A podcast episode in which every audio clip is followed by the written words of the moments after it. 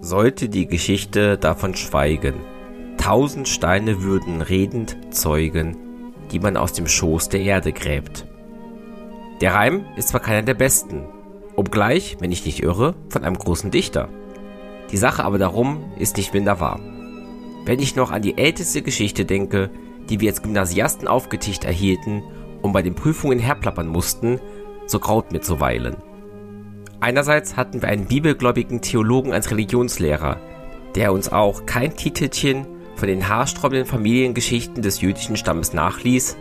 und andererseits einen in etymologischen Wurzelsuchen aufgegangenen Geschichtsprofessor, der uns unwiderleglich bewies, dass die Griechen Ägyptisch und die Deutschen Griechisch gesprochen hätten,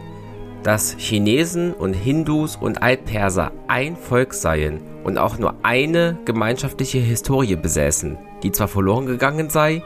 aber wieder konstruiert werden könne. Sprach der eine von Moses, so fabelte der andere von Vishnu. Berief sich jener auf die Bibel, so baute dieser Häuser auf die Vedas.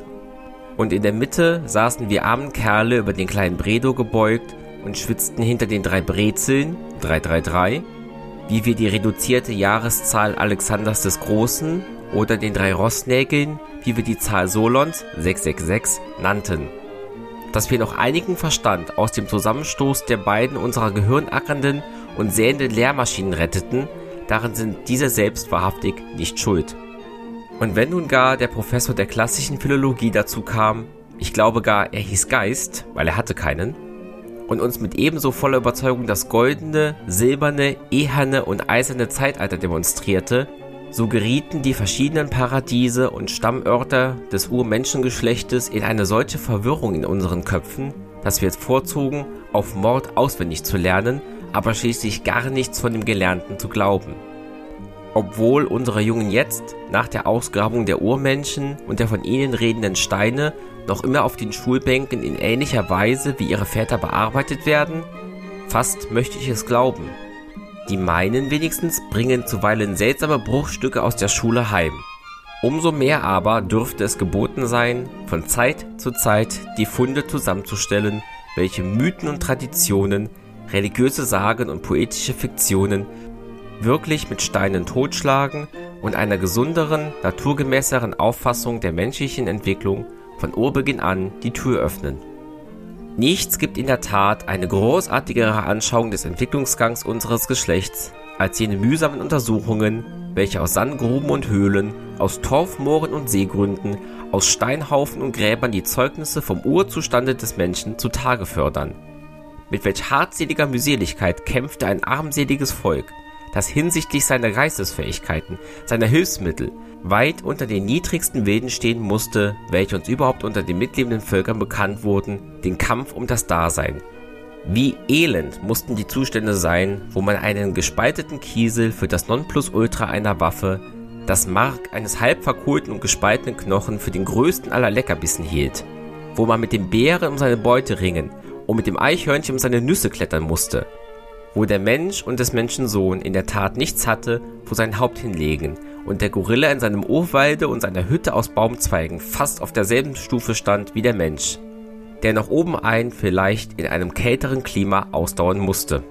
Wenn wir aber nun sehen und an der Hand der Tatsachen nachweisen können, wie diese kaum über dem Tierstufe erhabenen Geschöpfe sich allmählich aus der Wildheit hervorarbeiten,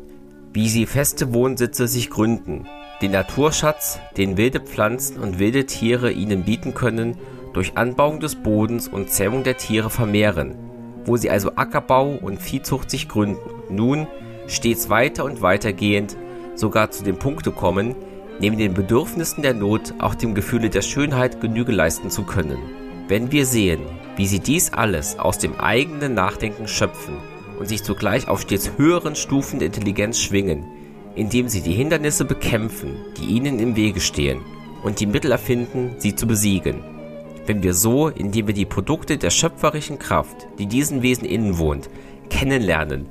zugleich eine stets größere und weitere Vorstellung von dieser schöpferischen Kraft und der unendlichen Sphäre gewinnen, welche der Menschengeist sich nach und nach erobert und dienstbar gemacht hat. So meine ich, sollte uns das alles weit mehr erheben, stärken und erfreuen, als alle noch so tiefsinnigen Dichtungen oder wunderbaren Erzählungen, die man uns als das letzte Wort selbst eines über den menschlichen erhabenen Geistes anrühmen möchte. Die in Stein, Horn oder Metall ausgeprägten Zeugnisse des Urzustandes des Menschengeschlechts, welches uns die Forschung in die Hand legt, reden lauter in der Tat, vernehmlicher und überzeugender von der steten Vervollkommnung des Menschen, von der beständigen Verbesserung seiner Lage, der unablässigen Veredelung seiner Sitten, der unausgesetzten Fortbildung seines Wesens, als hundert philosophische Deduktionen oder tausend langweilige Predigten. Man staunt über das Gewaltige, was Menschen, die von allem entblößt zu sein scheinen, zu leisten vermochten. Man fragt sich zögernd, ob man es wert sei, solchen Vorgängern nachzueifern. Aber man fühlt sich sogleich behoben durch das Bewusstsein, dass die Verbesserung des Menschen eigenes Werk und der Zustand, in dem sich der Mensch und die menschliche Gesellschaft befindet, nur ihm und der Gesellschaft selber zuzuschreiben ist.